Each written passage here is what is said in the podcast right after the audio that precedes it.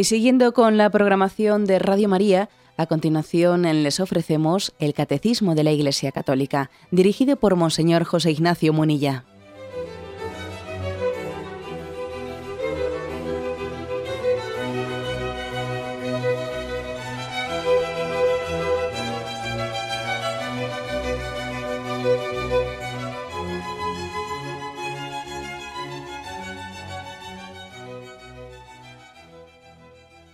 Cordial saludo a todos los oyentes de Radio María. Un día más, con la gracia del Señor, proseguimos el comentario del Catecismo de nuestra Madre la Iglesia. Concluimos hoy la parte referente al bien común, a la cual ya habíamos dedicado dos sesiones. Hoy queremos concluirla y avanzamos el capítulo que tiene como título La participación en la vida social. A partir del punto 1910 dice este primer punto, en 1910. Si toda comunidad humana posee un bien común que la configura en cuanto, tal, la realización más completa de este bien común se verifica en la comunidad política. Corresponde al Estado defender y promover el bien común de la sociedad civil, de los ciudadanos y de las instituciones intermedias. Bueno, veis cómo el Catecismo de la Iglesia Católica reconoce ¿no? explícitamente eh, la competencia del Estado en promover y defender el bien común. Es curioso, ¿verdad? Observar cómo eh, la doctrina social católica reconoce, reconoce, valora de una manera muy, muy, encomiable, ¿no? está, está encomiando pues, la, labor tan importante que tiene el Estado, y por desgracia no siempre los estados, ¿eh? no siempre los gobiernos y los estados eh, reconocen también la labor de, del bien social tan grande que está llamado a hacer la Iglesia ¿no? y las religiones. No siempre suele ser esto en un sentido, ¿eh? pues en, en, un doble sentido, pero bueno, nosotros tenemos que buscar el bien en sí mismo y no, mm, no en un sentido sencillamente, bueno, pues que podía ser para nosotros practicista, no, sino buscar el bien y la verdad por sí mismas. ¿no? Eh, la Iglesia entiende que, que al Estado le corresponde promover y defender el bien común de la sociedad civil. Ha habido a veces, ¿no? Pues una, mm, es, es, frecuente la historia que ha habido pues, fricciones, roces entre la comunidad política y la comunidad eclesial, entre iglesia y Estado, pues, entre el poder civil y las autoridades eclesiásticas, a veces ha habido fricciones, ha habido roces. La Iglesia, como aquí reconoce claramente, eh, la Iglesia no pretende suplantar en absoluto ¿no? la responsabilidad eh, y el puesto y el derecho y el deber que tiene el Estado en esa promoción y defensa del bien común de la sociedad, no pretende tal cosa. Es verdad también que la, Iglesia tiene una, una vocación, ¿no? la vocación que es ser un poco conciencia moral. Al predicar el Evangelio de Jesucristo, al ser fiel al Evangelio de Jesucristo, de promover los valores del reino, ejerce también de conciencia moral. Y en la medida en que el Evangelio o el cristianismo está más extendido en una sociedad, pues esa, esa, esa voz profética de la Iglesia, pues es una conciencia moral más extendida o, menos extendida, una voz que acaba siendo más o menos la conciencia moral de la sociedad en la medida en que esa sociedad sus miembros sean mayoritariamente más eh, cristianos o no sean cristianos, pero bueno, ni más ni menos, ¿no? La Iglesia no pretende otra cosa. En la medida en que la Iglesia educa la conciencia moral de los cristianos, si esos cristianos son mayoría en una, en una sociedad, pues la Iglesia podrá por extensión ser la conciencia moral de esa sociedad en la medida en que los cristianos sean mayoritariamente ser mayoría ¿no? pues en esa sociedad. Ahora, es curioso ¿no? que haya existido este, estos roces entre la comunidad política y la comunidad eclesial a veces, ¿no? Entre, entre esa especie de practicismo y la conciencia moral que a veces indica ciertos aspectos que deben de ser corregidos o denuncia o hace denuncias proféticas. Hay un texto famoso, ¿no? en los evangelios. A Dios lo que es de Dios y al César lo que es del César. ¿Os acordáis? que estaban en, un contexto, dice los, eh, los, evangelios, el contexto era que al Señor le querían, eh, estaban como queriendo, eh, queriendo cogerle en algún renuncio, en alguna contradicción, y entonces le entregan, le entregan una moneda, pues para ver si él,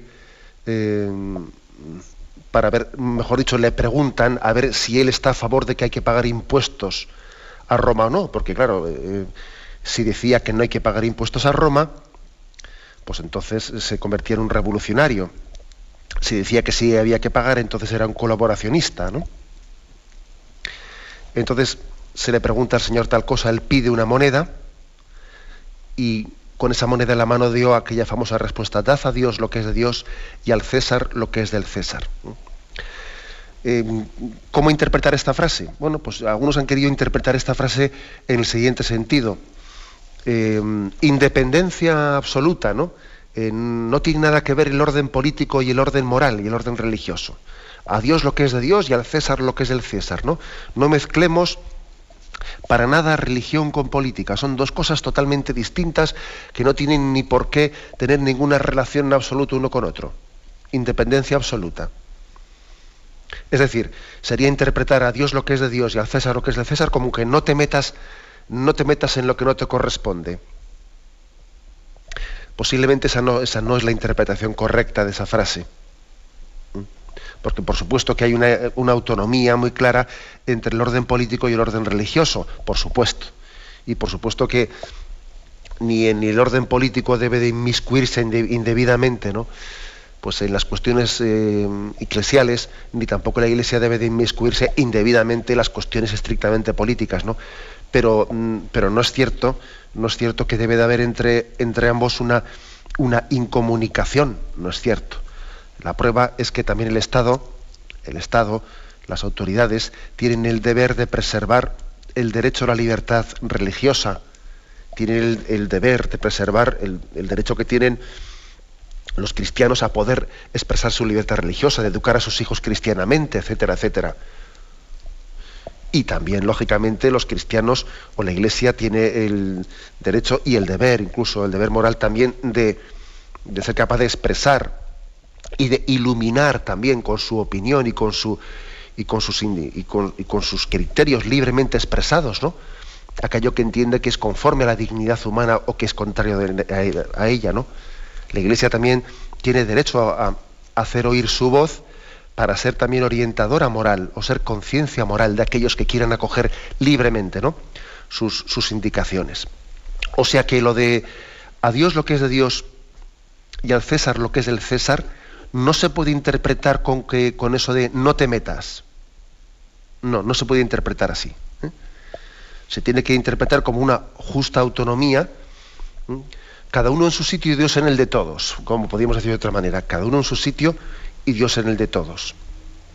Además, digamos que históricamente eh, mm, esta frase, a Dios lo que es de Dios y al César lo que es del César, el Señor la, la pronunció no precisamente para decir eso de no te metas en ese terreno, sino no me comprometas. No pretendas comprometerme, no pretendas pillarme. Ese fue el contexto en el que el Señor pronunció la frase a Dios lo que es de Dios y al César lo que es del César. No pretendas tenderme una trampa. No pretendas comprometerme porque yo cuando, cuando estoy eh, anunciando el reino de Dios, estoy hablando desde el Evangelio y estoy hablando desde mi libertad evangélica y desde esos criterios del reino de Dios.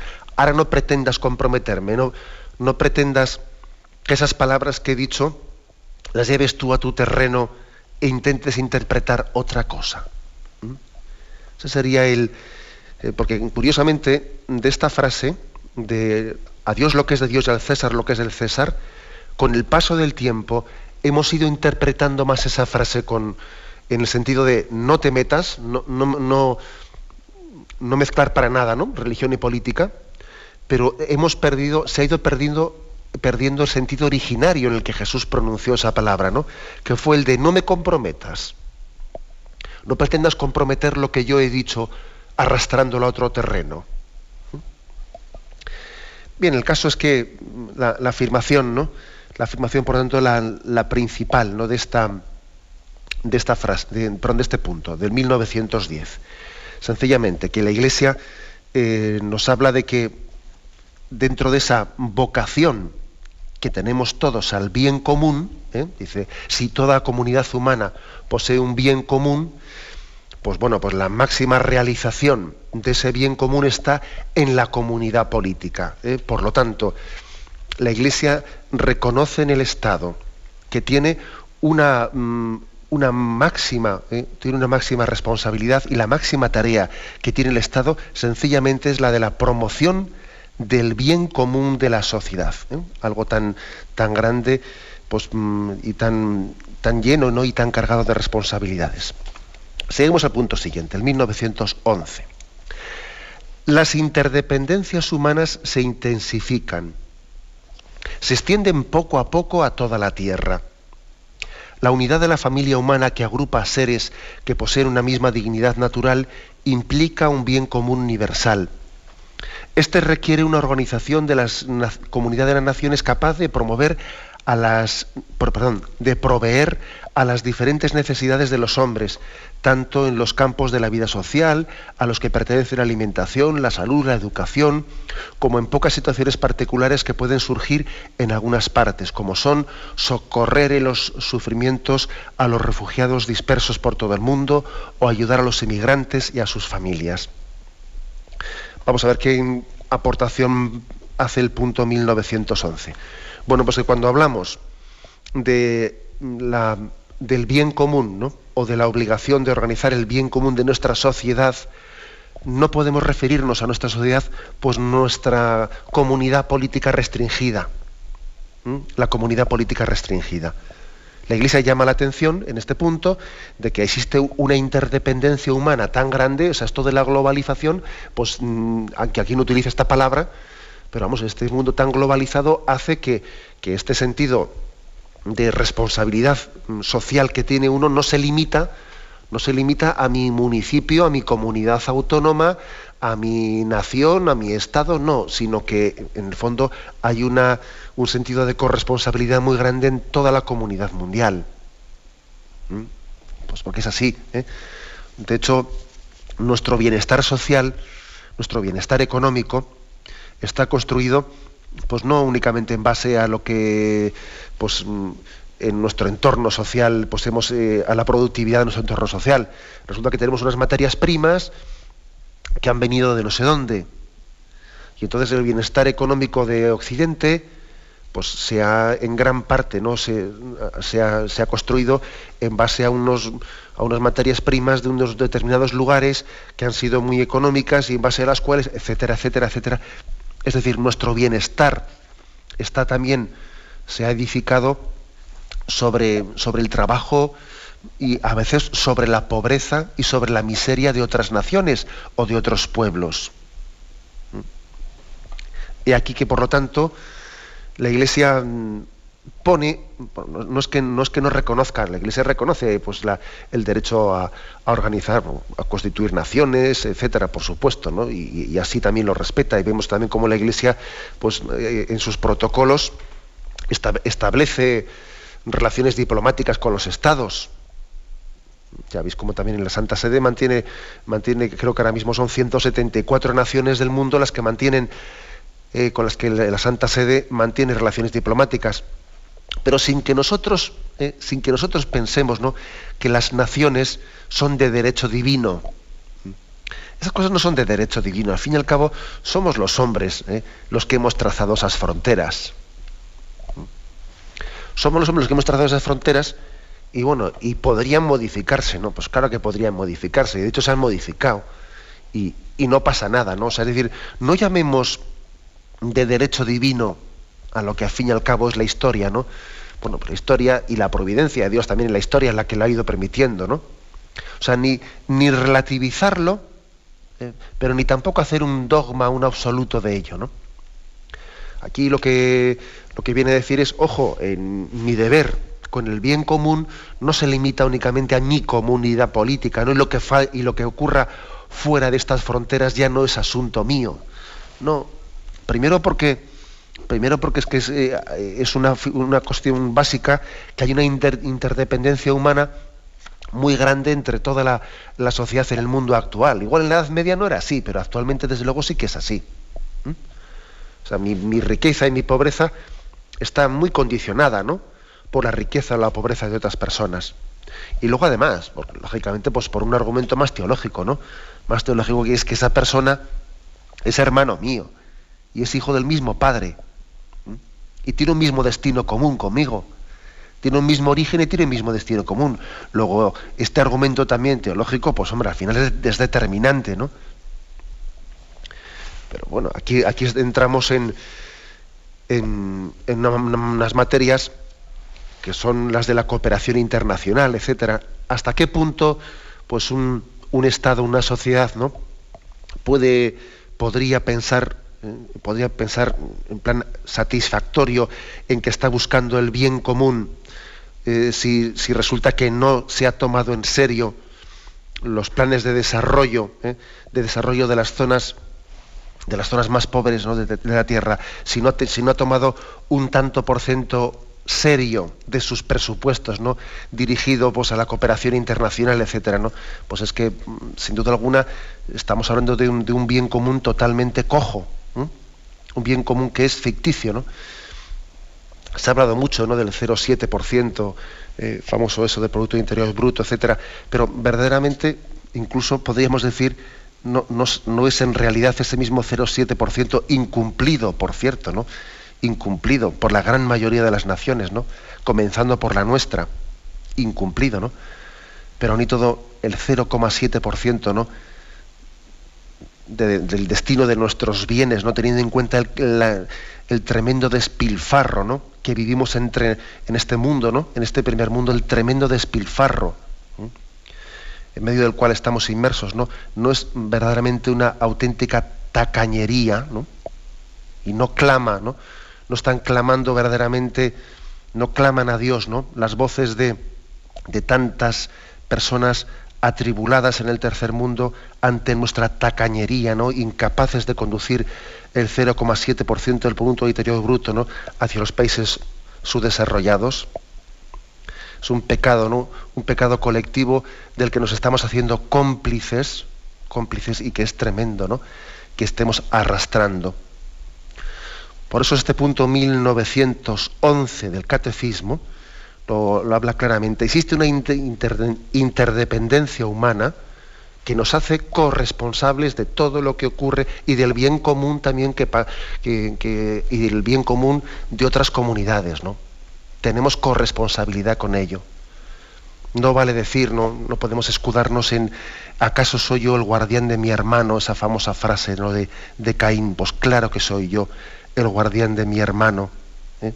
Y Dios por eso me ha hecho también compartir ese común destino con Él. Tenemos un momento de reflexión y continuaremos enseguida.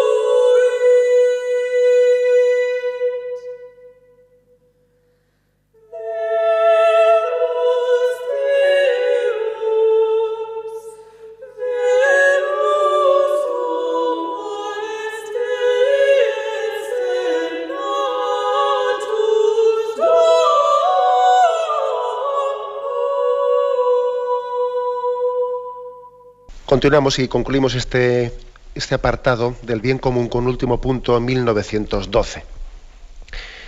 El 1912 dice así, el bien común está siempre orientado hacia el progreso de las personas. Y aquí cita de la Gaudium et capítulo 26.3. El orden social y su progreso deben subordinarse al bien de las personas y no al contrario. Este orden tiene por base la verdad, se edifica en la justicia, es vivificado por el amor. Bueno, es curioso esta, expresión, ¿no? El orden social y su progreso deben subordinarse al bien de las personas y no al contrario. Y no el bien de las personas al progreso. ¿eh? Curioso esto. ¿eh? Igual esta sería la diferencia entre el progreso y el progresismo. ¿eh? El progreso, por hacer una diferencia de conceptos, ¿no? La diferencia entre progreso y progresismo. Progreso, pues es todo aquello que, hace referencia al bien, al bien y al desarrollo de la persona, ¿no? Y el progresismo parece que es supeditar, ¿no?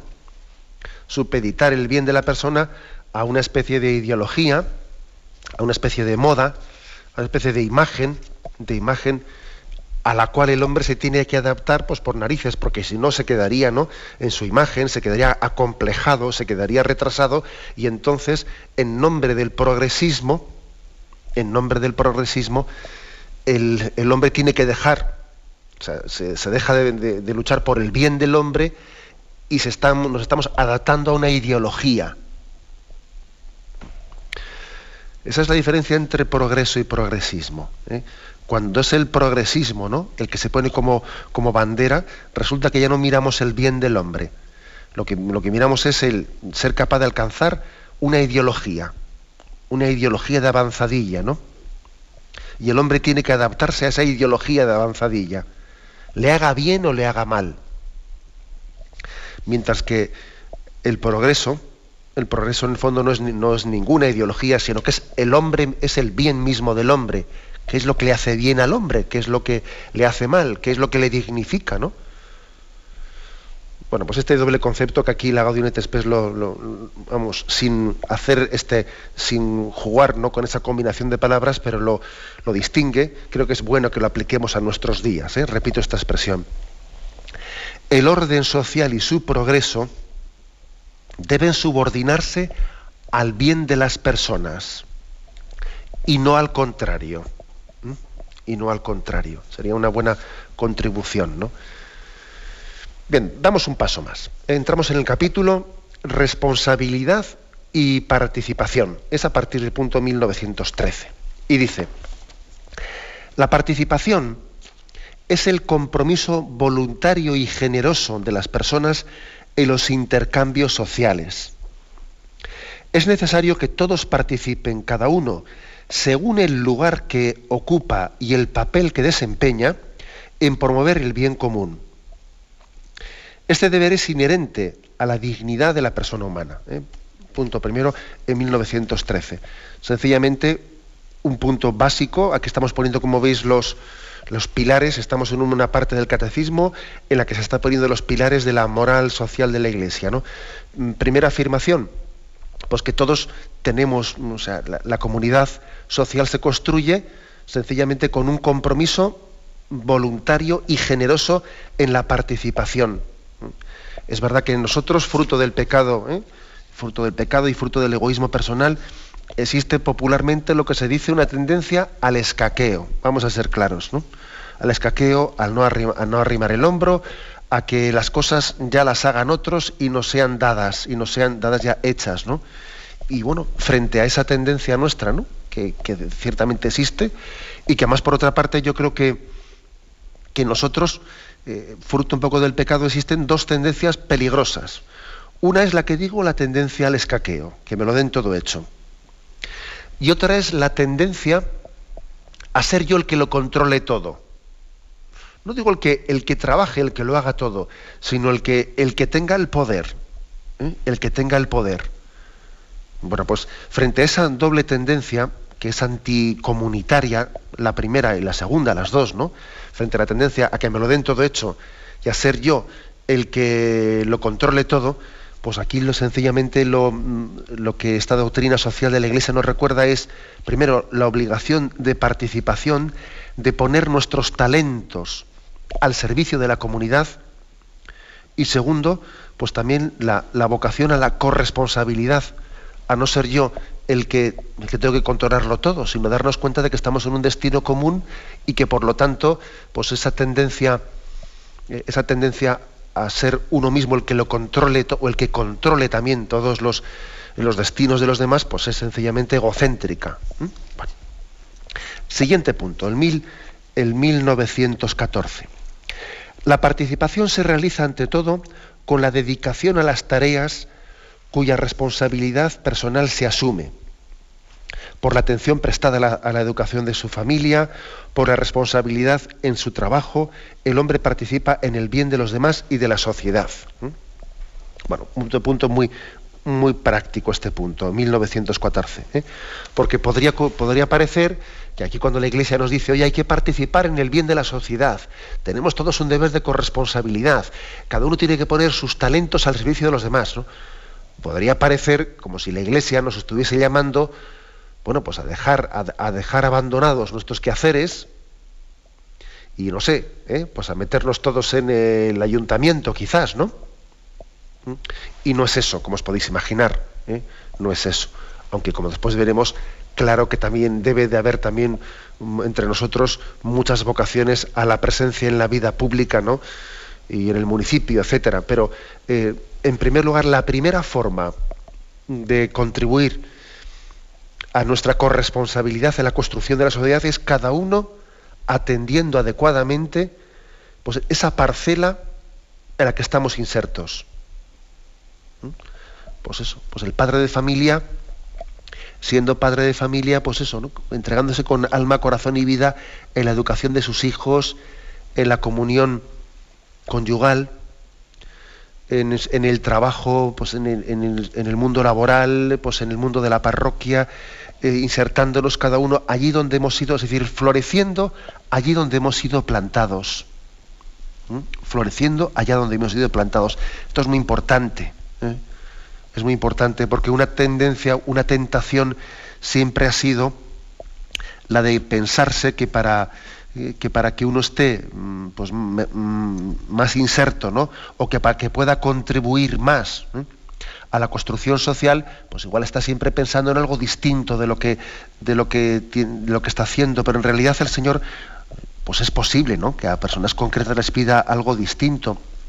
Pero en primer lugar, en lo que tenemos que creer y hacer un acto de fe, ¿no? Y entregarnos plenamente a ellos, es que en esto que llevamos entre manos, ¿eh? por muy incluso insignificante ¿no? e intrascendente que nos parezca, hay una vocación al bien común hay una contribución al bien común en esto que estamos llevando entre manos ahora mismo, ¿no?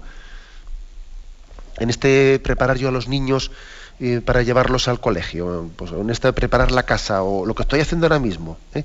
hay una contribución al bien común.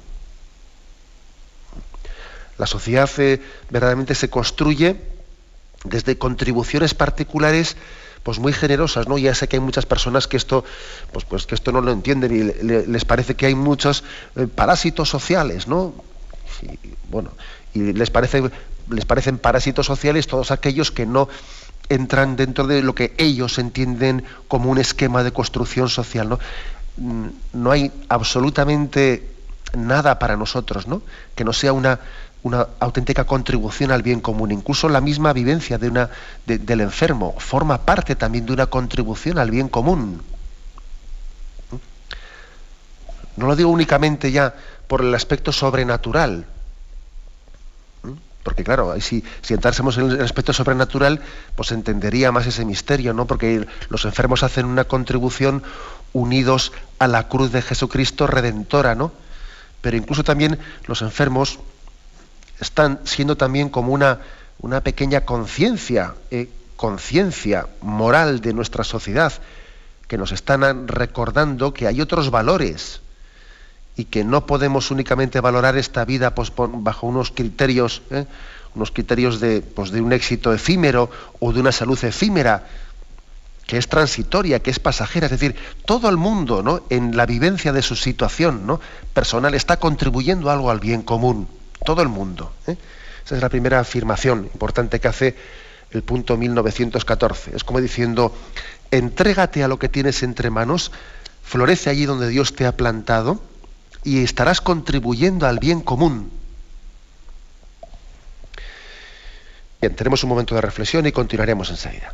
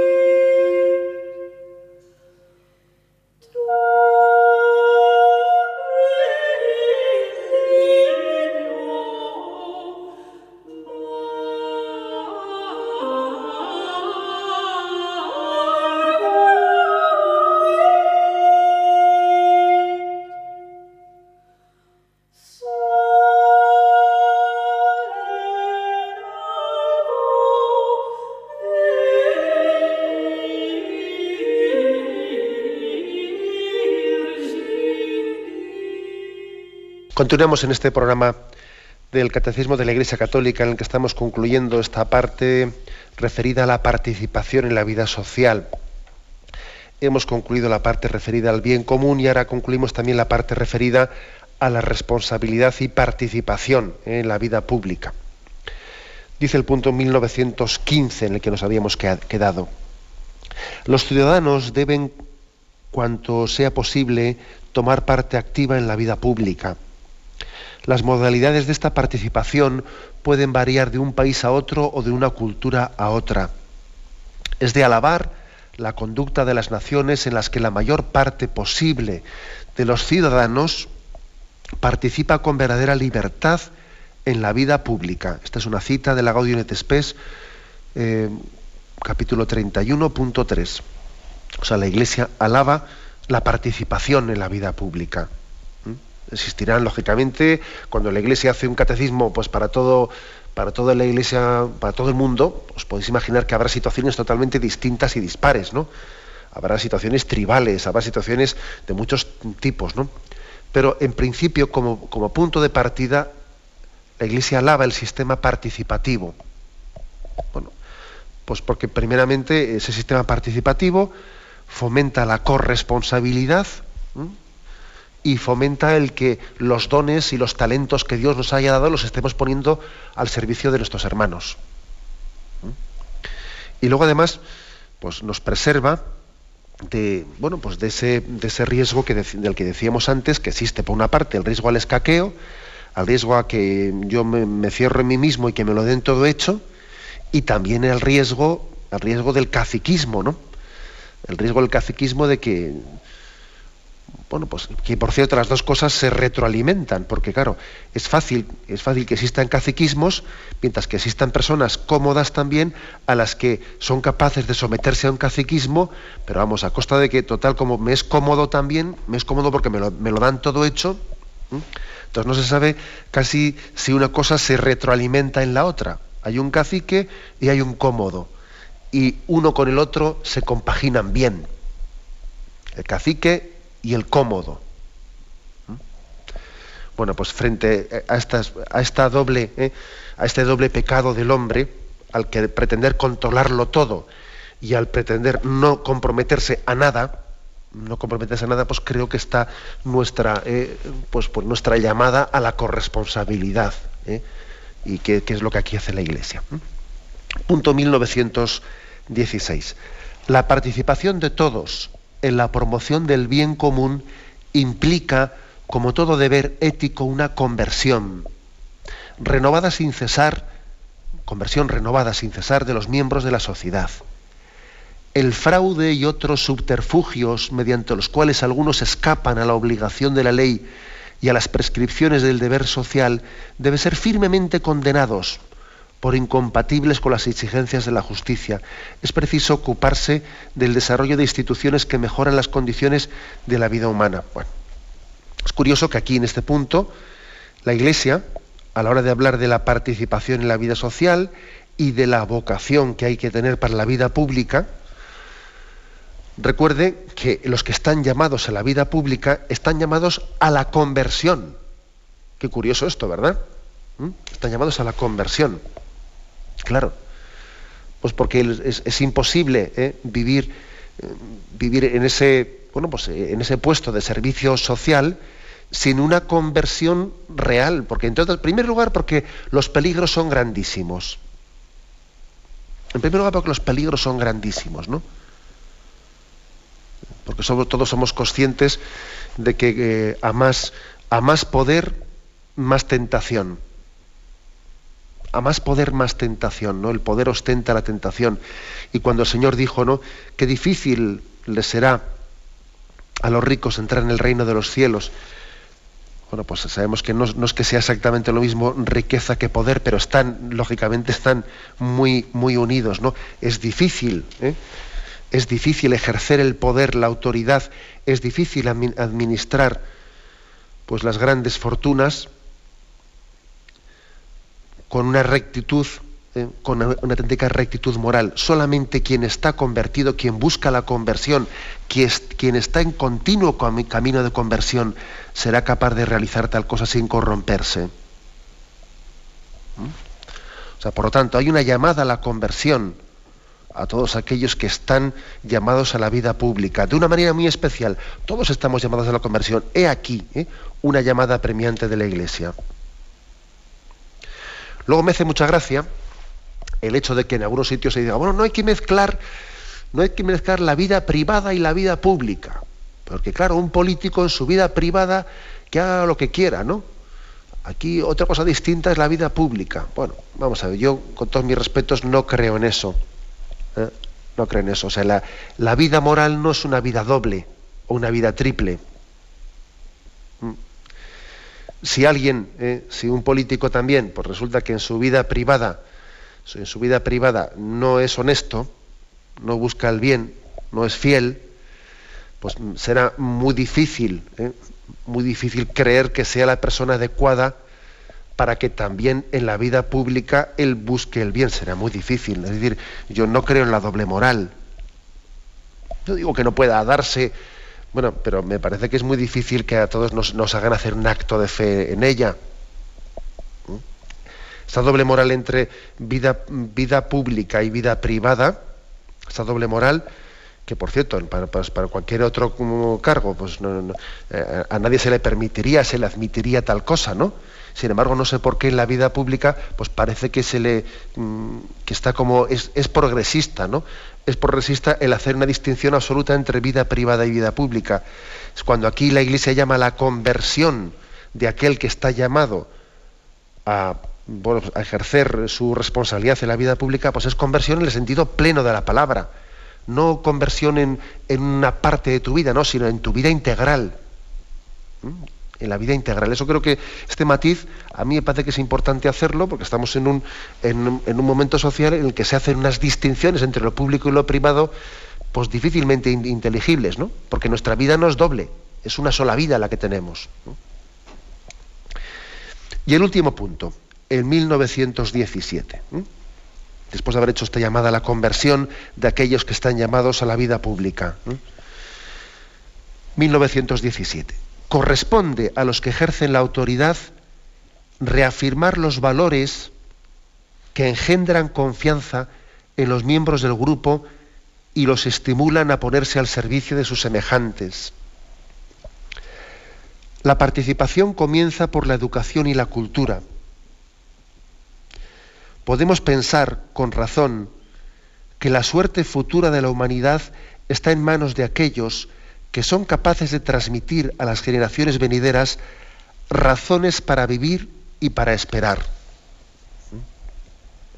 Eso es tomado de la Gaudium et Spes, capítulo 31, punto número 3. ¿eh? Aquí habla, por lo tanto, ¿no? Mm, pide a aquellos que están, a aquellos que han tenido esa responsabilidad de llevar adelante la vida pública, que mm, transmitan eh, confianza a, todos aquellos ¿no? a los cuales están llamados a transmitir la educación, que transmitan confianza. Dice aquí, capaces de transmitir a las generaciones venideras razones para vivir y para esperar. Bueno, pues la verdad es que esto únicamente, esto únicamente se puede hacer pues desde, desde una concepción de la vida que se habla la trascendencia, ¿eh? si nos damos cuenta, ¿no? Es decir, no únicamente Aquí estamos hablando ya pues, de, una, organización de la vida pública que no únicamente busca un bienestar y un vivir bien y un horizonte limitado, sino que sea capaz de tener también una confianza en el hombre y tener una visión del hombre pues que, que, supere una visión meramente egoísta de buscar su bien, su bien particular, ¿no? Y ser capaz de que, darnos cuenta de que el hombre está hecho pues, para ser feliz, haciendo felices a los demás, ¿no? Y construir una sociedad humana que en el fondo sea una pequeña antesala de, esa comunidad de esa comunidad celeste, ¿no? a la cual todos estamos llamados. ¿no? O sea, es decir, se trata también de que, de que esta sociedad humana tenga una concepción optimista, ¿eh? optimista del hombre, que el hombre no es, ¿eh? pues como a veces transmitimos, ¿no? cuando parece que no creemos en los valores espirituales, transmitimos una imagen del hombre y de la sociedad como que esto es la ley de la selva, ¿eh? de que esto es la ley de la selva, de que cada uno va egoístamente a lo suyo y de que aquí sencillamente todo consiste en un tira y una floja, en una auténtica lucha, lucha fratricida de ver quién consigue mm, más poder y más dinero. Es verdad, cuando se niegan los valores espirituales, por desgracia transmitimos una imagen penosa ¿no? de una lucha fratricida entre nosotros pues, para, conservar nuestros puros intereses egoístas. ¿no? Creo que también estamos llamados a, transmitir ¿no? una imagen de esperanza, de que el hombre cree en unos ideales espirituales, ¿no? que miran mucho más allá de un interés egoísta de, bueno, pues de, lo que podía ser sus bienes materiales. Transmitir esperanza, ¿eh? eso es, podríamos decir, razones para vivir y para esperar. Es la manera en la que concluye el catecismo este punto. ¿eh? También los gobernantes, también aquellos que están llamados a, organizar la vida pública, están llamados a, mm, transmitir una cultura, a crear una cultura que sea verdaderamente fermento de esperanza. ¿eh? Esperanza en que el bien del hombre, la felicidad del hombre, la felicidad del hombre no es una felicidad individualista, sino que es la felicidad de la comunidad, ¿eh? de los que tenemos a un mismo Dios por Padre. ¿eh? Sería esta una buena conclusión de este capítulo que hemos concluido hoy, el capítulo Catecismo que dice participación en la vida social. Nuestro destino a ser felices es común. No podemos ser felices sino siéndolo todos ¿eh? en esta común vocación a la que nuestro Padre Dios nos ha llamado. Bien, concluimos este capítulo. eh cambiaremos de capítulo el próximo día y el catecismo se adentra eh, en, otra, en, otro apartado, en otro artículo que tiene como título la justicia social. ¿eh? Será el tema para el próximo día. Bien, me despido con la bendición de Dios Todopoderoso. Padre, Hijo y Espíritu Santo descienda sobre vosotros. Alabado sea Jesucristo.